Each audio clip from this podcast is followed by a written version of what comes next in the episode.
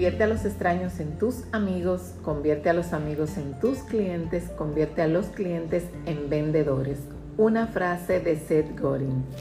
Mientras más conocimiento tengas de tus clientes, mientras más conexión emocional cultives con tus clientes, igual a la relación que tienes con un amigo, las ventas de lo que ofreces serán un resultado de dicha relación, que luego sin proponértelo se convertirán en referidores de tu marca.